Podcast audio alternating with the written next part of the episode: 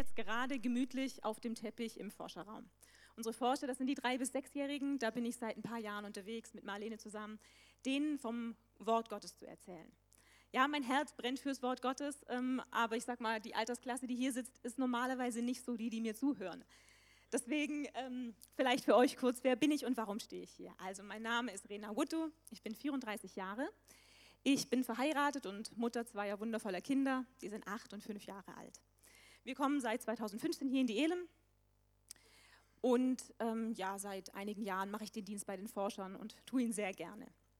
Warum stehe ich also jetzt hier und versuche euch als Erwachsenen was vom Gott zu erzählen? Ich muss da ja ein bisschen anders vorgehen vielleicht als bei den ganz Kleinen. Ich hoffe, so die ganzen Basics haben hoffentlich viele von euch schon mitgekriegt.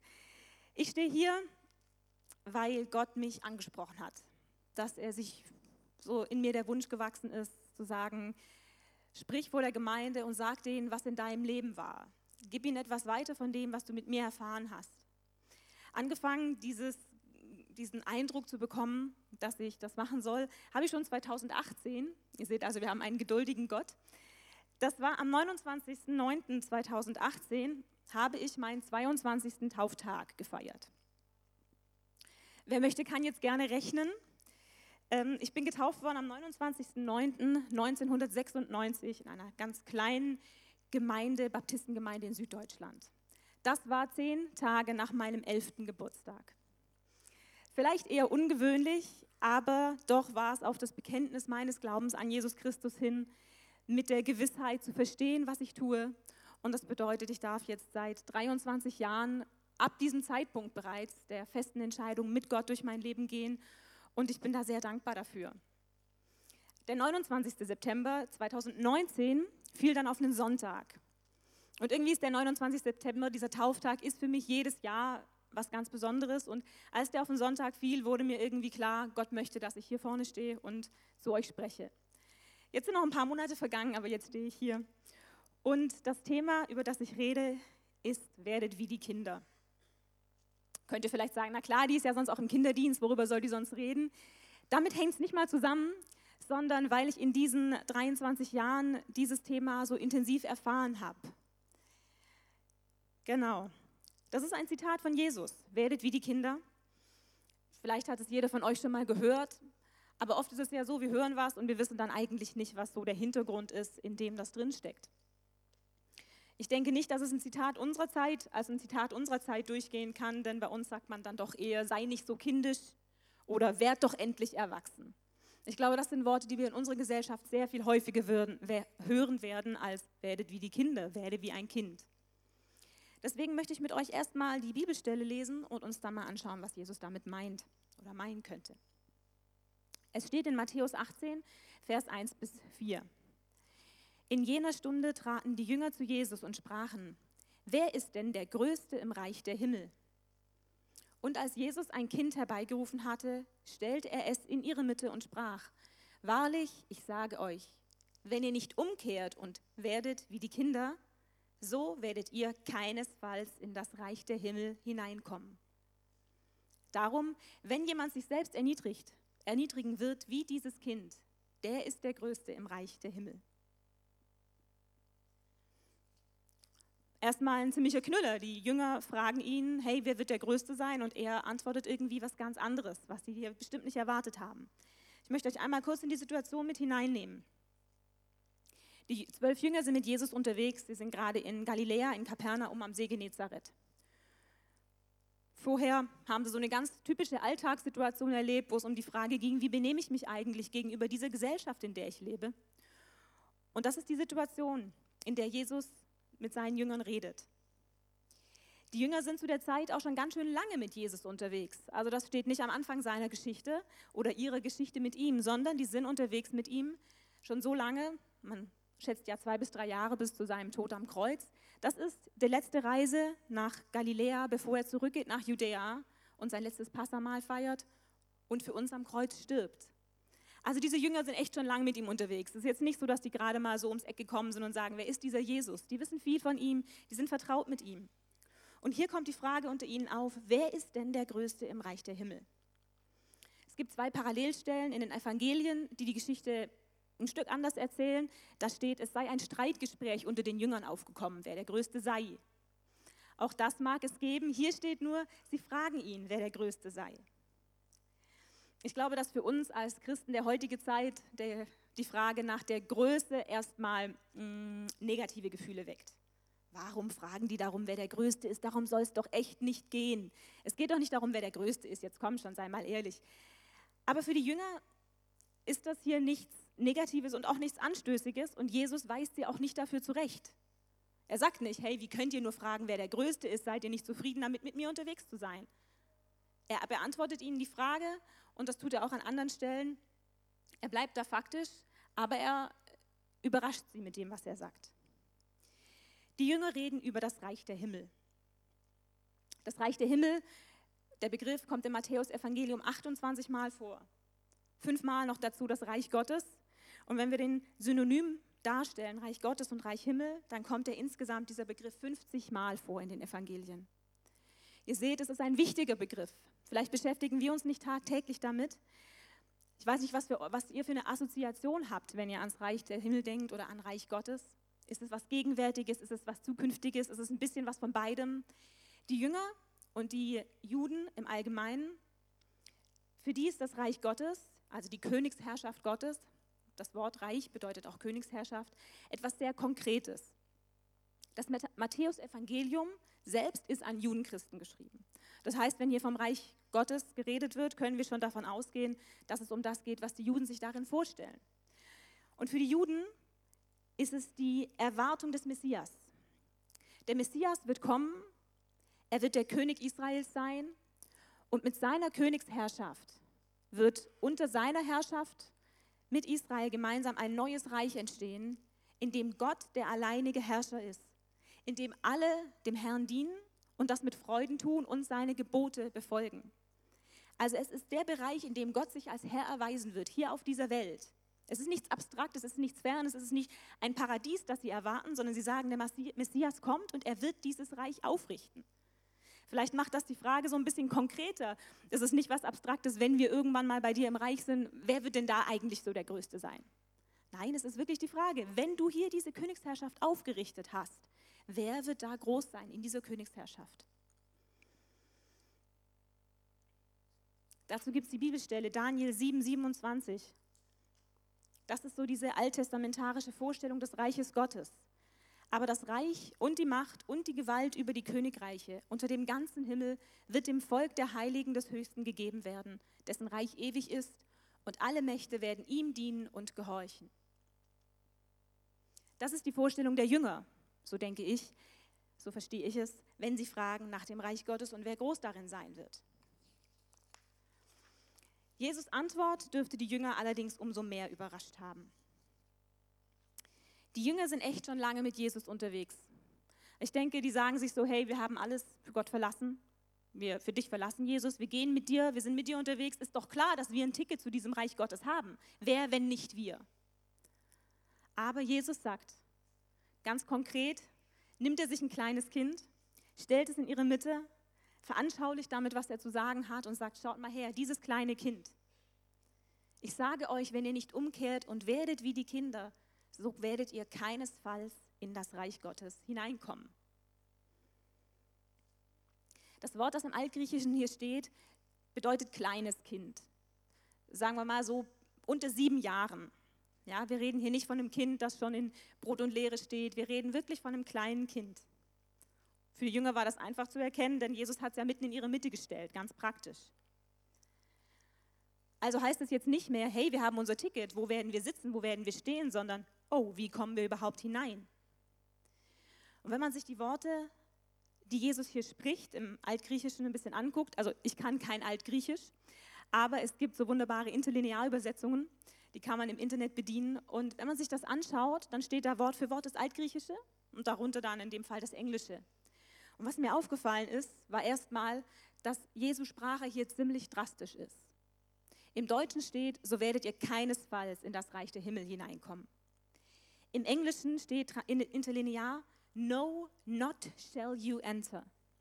Und wenn man sich die Erklärung dazu durchliest, zu diesen Wörtern, die da stehen, dann ist dieses no erstmal so ein rein faktisches, sachliches. Nee, wenn ihr euch die Sachbehalte anguckt, das funktioniert so nicht. Und dieses not, das bezieht sich auf ein könnte. Also auch wenn ihr euch alles vorstellt, wenn ihr euch die Fakten anguckt und alles, was ihr euch überlegt, dann sage ich in meinen Worten, es ist völlig unvorstellbar, dass ihr in das Reich Gottes hineinkommt, wenn ihr nicht umkehrt und wie die Kinder werdet. Also Menschen, die schon eine ganze Weile mit Jesus unterwegs sind, sollen plötzlich umkehren und werden wie Kinder. Dieses Umkehren wird auch als rein körperlich, einfach als aktive Handlung genommen. Ein Umkehren, ein Umwandeln, eine Veränderung. Zu werden wie ein Kind, da steht ein Wort, dieses Werden, das ist etwas, was geschieht. Nicht etwas, was wir tun, sondern etwas, was uns geschieht. Es kann auch übersetzt werden mit es passiert, es wird, es kommt in Existenz oder auch es wird geboren. Ich denke, für die Jünger muss hier erstmal das Paradoxon gestanden haben, dieser Widerspruch. Wir sind erwachsen, du, du baust ein Reich auf, das regiert werden muss und plötzlich sollen wir werden wie die Kinder. Für uns ist es manchmal ein bisschen leichter, glaube ich, als für die Jünger damals, weil wir haben das geschriebene Wort Gottes. Wir hören nicht nur, was er konkret an dieser Stelle sagt, sondern wir können wirklich auch außen rum gucken und sehen, Herr, wo stehen diese Worte nochmal? Wo hast du das vielleicht nochmal erklärt? So wie die Jünger Jesus fragen konnten, was hast du damit gemeint, so können wir in die Bibel schauen. Und wir sehen dieses Neugeborene werden und ein Kind werden müssen, um ins Reich Gottes zu kommen, im Johannesevangelium. Das ist die Situation, in der Nikodemus, ein gelehrter Jude, zu Jesus kommt in der Nacht, um mit ihm zu reden. Und Jesus sagt ihm, wahrlich, ich sage dir, wenn jemand nicht von neuem geboren wird, so kann er das Reich Gottes nicht sehen. Nikodemus spricht dann zu ihm, wie kann ein Mensch geboren werden, wenn er alt ist? Kann er denn wieder in seiner Mutter Leib gehen und geboren werden? Jesus antwortete, wahrlich, wahrlich, ich sage dir, wenn jemand nicht geboren wird aus Wasser und Geist, so kann er nicht in das Reich Gottes kommen. Wundere dich nicht, dass ich gesagt habe, ihr müsst von neuem geboren werden.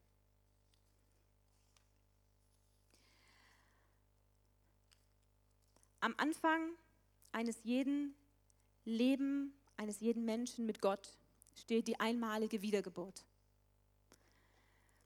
Jeder muss einmal sagen, ich sehe dieses Leben, das ich führe und ich sehe Jesus.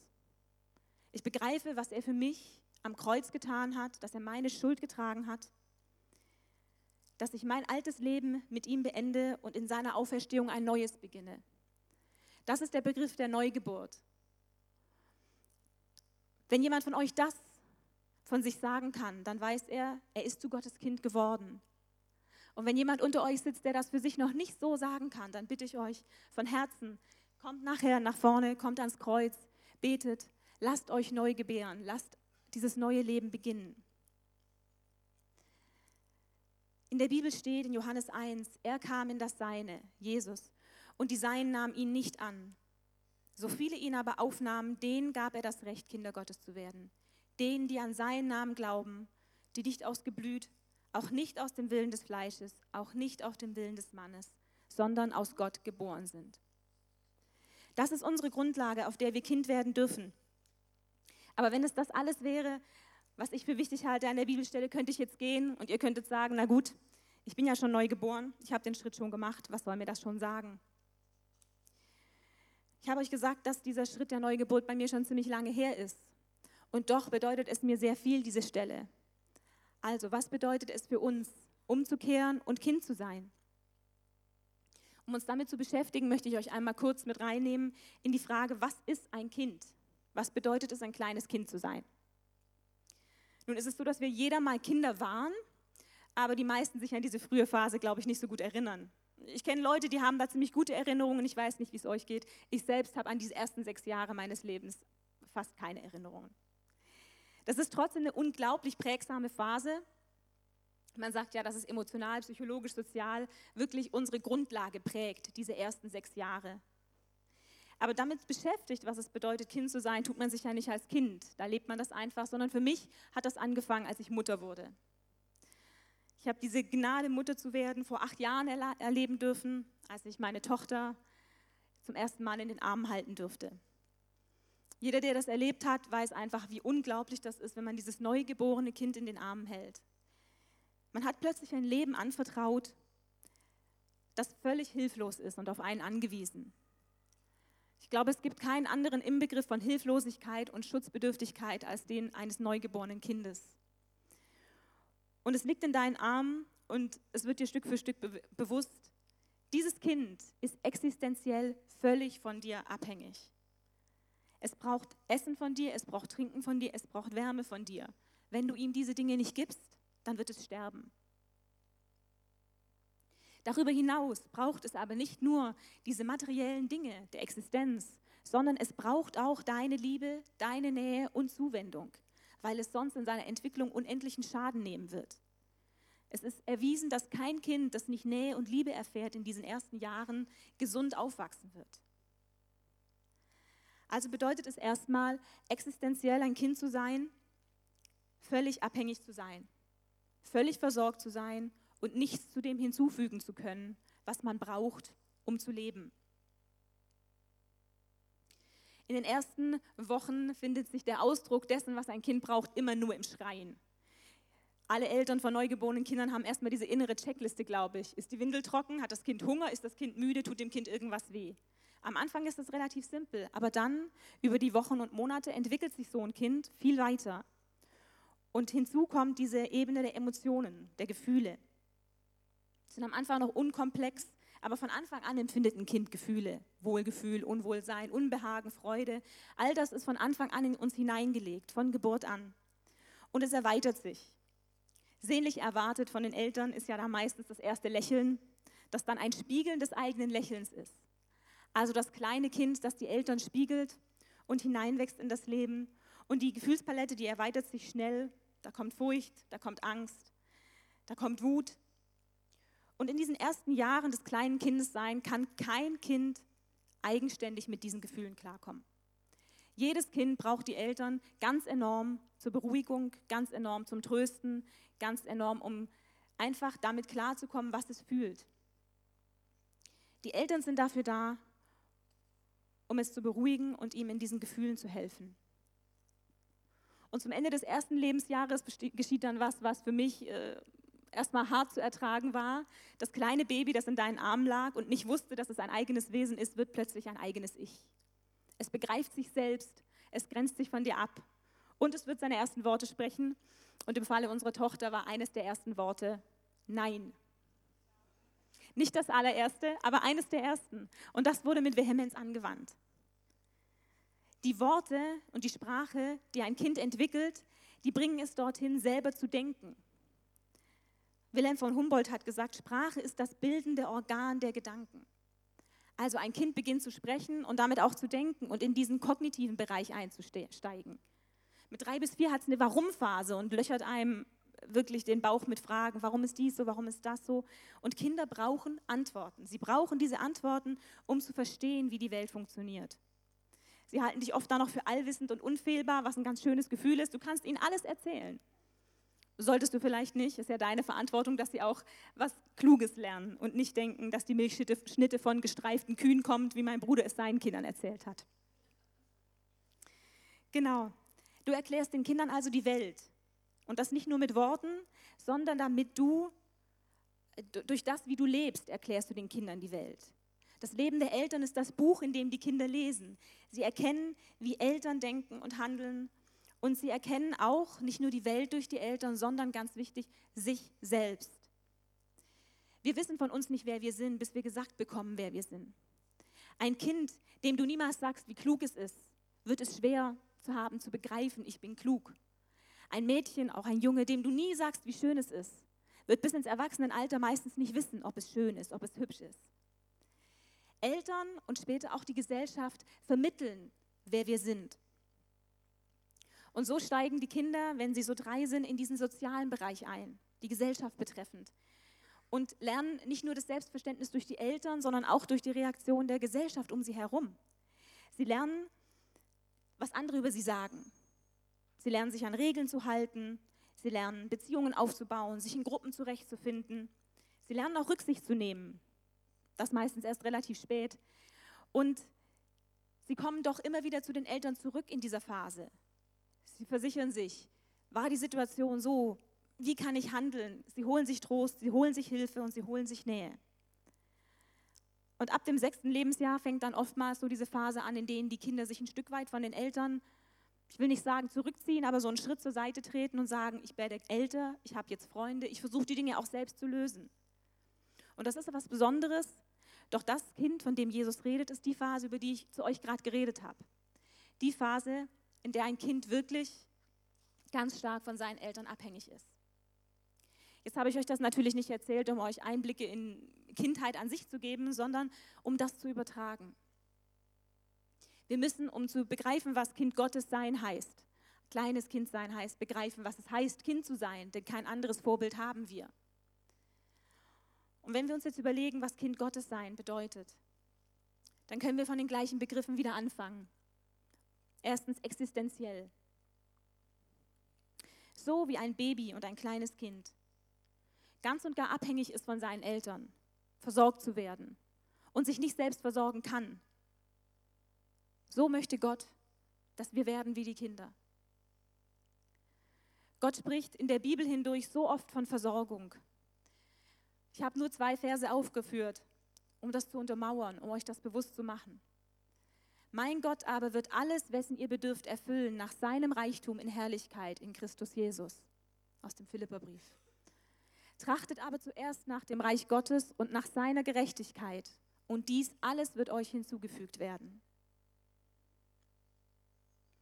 Existenziell von Gott abhängig zu sein, bedeutet ihm voll und ganz zu vertrauen, dass jeder von euch, der sein Kind geworden ist, alles, was er braucht, von ihm bekommt. Zu der Zeit, zu der er es braucht. Sei das Essen, sei das Trinken, sei das Geld. Sei es ein Haus zum Leben, Kleider zum Anziehen. Gott wird euch versorgen. Und ihr könnt darauf vertrauen, weil Jesus euch dazu auffordert, wie Kinder zu werden.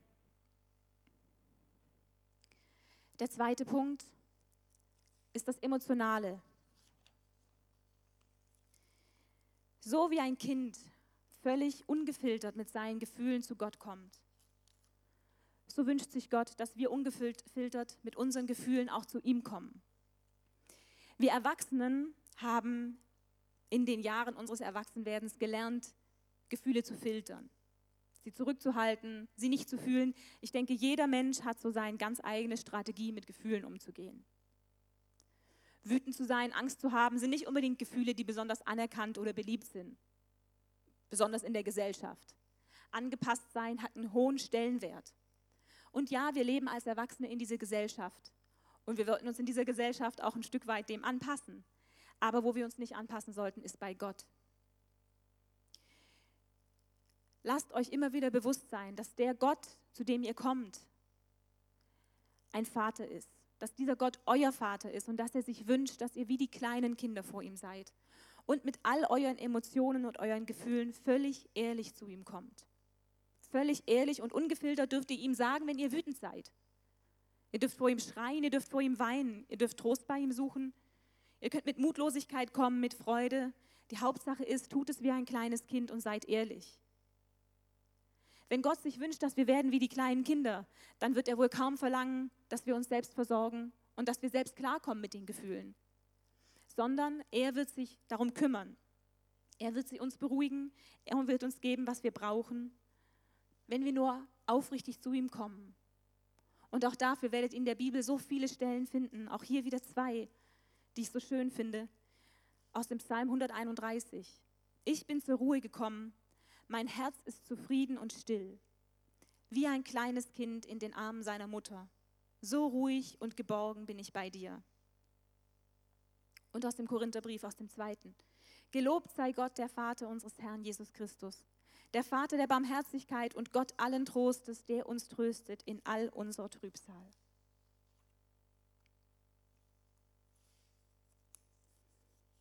Der dritte Teil war das Kognitive, das Denken. Und hier habe ich zuerst eine Stelle aufgeschrieben, die sagt, was wir nicht sein sollen im Glauben. Brüder, seid nicht Kinder am Verstand, sondern an der Bosheit seid Unmündige, am Verstand aber seid Erwachsene. Ein kleines Kind kann natürlich noch nicht reif sein und denken wie ein Erwachsener. Und die Bibel fordert uns auch nicht dazu auf, wieder unreif zu handeln wie die kleinen Kinder. Was sie uns aber auffordert, ist, dass wir unser Denken verändern lassen. Dass so wie ein kleines Kind von seinen Eltern erklärt kriegt, wie die Welt ist, wir uns von Gott erklären lassen, wie die Welt ist. Als Erwachsene sehen und erleben wir die Welt mit unseren eigenen Augen, aber Gott will uns erklären, wie es funktioniert. Und vor allem soll Gott und will Gott uns erklären, wer wir sind. Jeder von uns geht durchs Leben und beginnt eigene Wahrheiten über sich selbst zu entwickeln. Vielleicht liegen bei manchen diese Wahrheiten sehr gut. Ich bin stark, ich bin selbstbewusst, ich bin ein toller Typ, ich bin hübsch, ich bin klug. Ich glaube aber, dass genug Menschen unter uns sind, auch unter uns Christen, auch in diesem Raum, die von sich nicht so denken, sondern die gelernt haben, von sich zu denken, ich bin nicht gut genug, ich bin nicht hübsch, ich bin nicht klug, ich kann nichts erreichen. Wer braucht mich schon? Gott sieht dich anders. Und das ist mir so unendlich wichtig, weil die Bibel es in so schönen Worten sagt, wie ich es nicht sagen könnte aus dem Epheserbrief.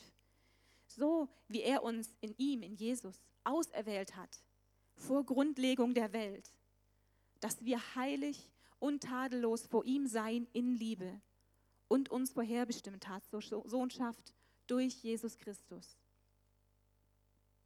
Was auch immer die Welt oder dein eigenes Herz dir sagt, wer du bist, Antworte ihm damit, dass du heilig und tadellos bist in Gottes Liebe. Und lass dir von Gott sagen, wer du bist. Frage ihn, wie die Welt ist. Frage ihn, wie du in dieser Welt bist. Frage ihn, wie er dich sieht. Und so wie Hiob sagt, auch, konnte auch ich irgendwann anfangen zu sagen, so habe ich denn meine Meinung dir Gott mitgeteilt und verstand doch nichts. Dinge, die zu wunderbar für mich sind und die ich nicht kannte. Höre doch und ich will reden. Ich will dich fragen und du sollst es mich wissen lassen. Wie ein kleines Kind seine Eltern fragt, warum ist das so? Wie funktioniert das? Warum ist das so? Frag Gott. Er wird es dich wissen lassen. Das alles bedeutet ein Umdenken und ein Reifwerden und auch ein Demut lernen. Dass wir, obwohl wir doch Erwachsene sind, wie die kleinen Kinder unseren himmlischen Vater fragen, wie die Dinge zu laufen haben. Und damit komme ich zu diesem vierten Punkt, dem Sozialen, das die Gesellschaft betrifft. Gott lehrt uns also, wie es ist in der Welt, in der wir uns bewegen. So wie Eltern ihren Kindern vorlegen, welche Regeln es zu befolgen gibt, wenn sie in Gruppen treten, wie man sich verhält, schlag keinen anderen, tu keinem anderen weh, sei nicht gemein, so will Gott uns auch als kleinen Kindern wirklich beibringen, wie wir uns in dieser Gesellschaft bewegen.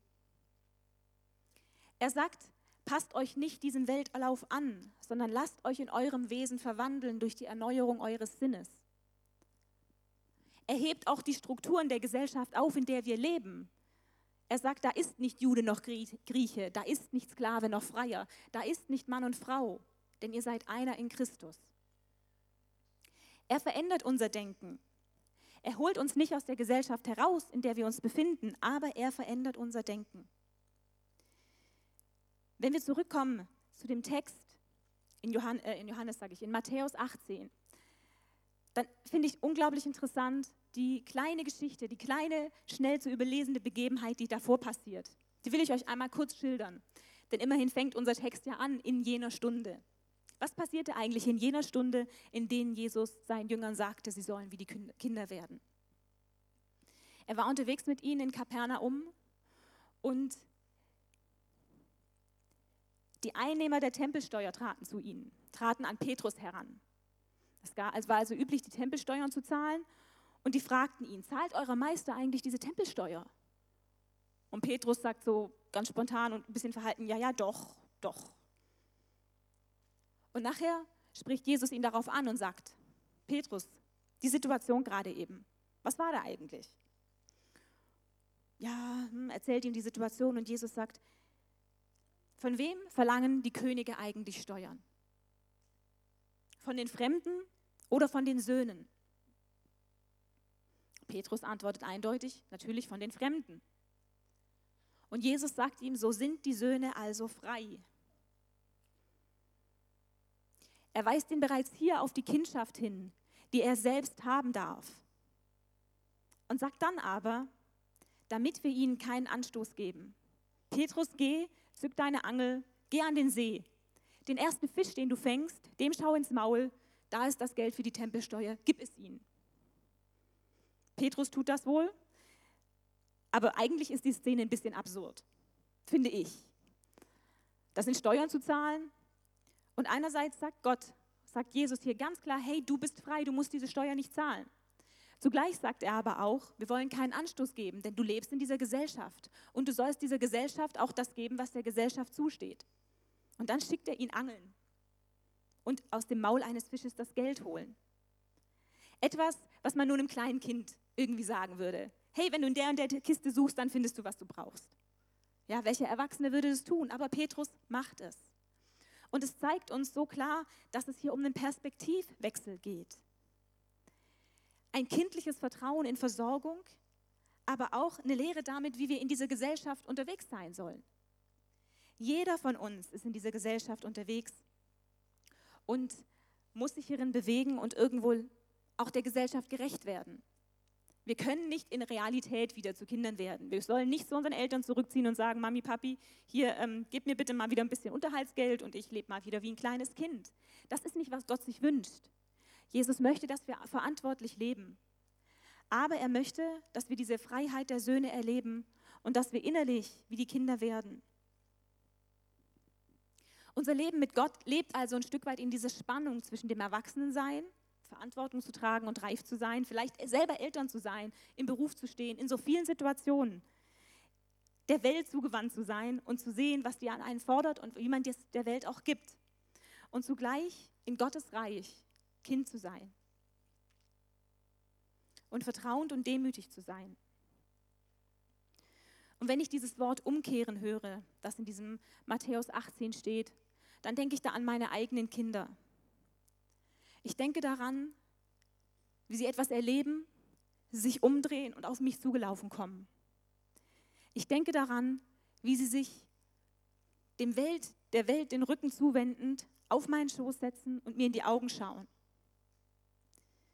Und das ist für mich so ein Bild geworden dessen, wie ich mit Gott leben möchte, Tag für Tag. Ich möchte der Welt den Rücken kehren und sie durch die Augen meines Vaters sehen. Wir sind in dieser Welt, aber wir sind nicht von dieser Welt. Und es ist nicht die Welt, die uns ausmacht. Und es ist nicht die Welt, die uns sagt, wer wir sind, sondern es ist unser Vater, auf dessen Schoß wir sitzen dürfen. Wir sind freie Kinder. Und wenn wir uns Tag für Tag umkehren und in dieser, in dieser Situation bleiben, auf dem Schoß unseres Vaters, ihn anblickend, dann glaube ich auch daran, dass wir dieses Reich Gottes erreichen können. Denn jeder von euch, der schon eine Zeit lang mit Gott geht, weiß, es ist nicht immer leicht. Es ist nicht leicht, sich nicht abbringen zu lassen von dem, was in der Welt passiert, durch Schmerz, durch Trauer, durch Krankheit. Es ist nicht leicht. Der Weg an Gottes Hand ist auch steinig. Aber wenn wir uns die Welt und wie sie geschieht mit uns durch die Augen unseres Vaters erklären lassen und sie durch sie sehen, dann glaube ich fest daran, dass jeder, der diesen Schritt in die Neugeburt hineingetan hat, diesen Schritt in die Kindwerdung, dass er es auch schafft, an Gottes Seite durch dieses Leben zu gehen. Und in dieser Zuwendung Abhängigkeit zu lernen, Vertrauen und Ehrlichkeit vor Gott, Hingabe, ein Umdenken, von ihm zu lernen und demütig zu sein, der kann mit veränderter Perspektive leben. Der kann sagen, wie es in Römer 8 steht, so viele durch den Geist Gottes geleitet werden, die sind Söhne Gottes. Denn ihr habt nicht einen Geist der Knechtschaft empfangen, wieder zur Furcht, sondern einen Geist der Sohnschaft habt ihr empfangen, indem wir rufen, aber Vater. Meine Kinder nennen, unseren, nennen ihren Vater Abba, und aber, das ist für mich der Inbegriff von liebevoller Zuwendung. Es ist, als ob ihr wirklich Papa sagt. Und dabei kommt es nicht darauf an, was für einen Vater ihr in dieser Welt hattet, weil Gott anders ist. Und wenn ich zum Anfang zurückkehre, darauf nochmal eingehe, warum ich hier stehe. Ich bin jetzt seit über 23 Jahren entschieden mit Jesus unterwegs. Ich durfte kindlichen Glauben erleben, ich durfte erwachsen werden mit Gott erleben und doch Kind zu bleiben. Und ich sage euch ehrlich, elf Jahre von diesen 23 Jahren, die waren unfassbar schwer. Das war kein leichter Weg. Das war kein Weg auf Rosen gebettet. Und dennoch oder gerade deshalb stehe ich heute hier oben und sage euch, Gott ist gut. Euer Vater ist gut. Er ist ein wundervoller Vater. Und so wie es nicht mein Verdienst ist, so wie es nicht das Verdienst eines kleinen Kindes ist, dass es geliebt wird, dass es getragen wird, so möchte ich euch sagen, Gott hat mich hindurchgetragen. Und das kann und will er für jeden von euch tun. Ich möchte euch einladen, werdet wie die kleinen Kinder vor Gott. Seid keine Arbeiter, seid keine Knechte, habt keine Angst, sondern sagt euch, das ist die Perspektive, ich schaue auf meinen Vater und ich lasse mir von ihm sagen, wer ich bin. Nennt ihn Abba, nennt ihn Papa und kommt am Ende dieses Weges in sein Reich. Amen.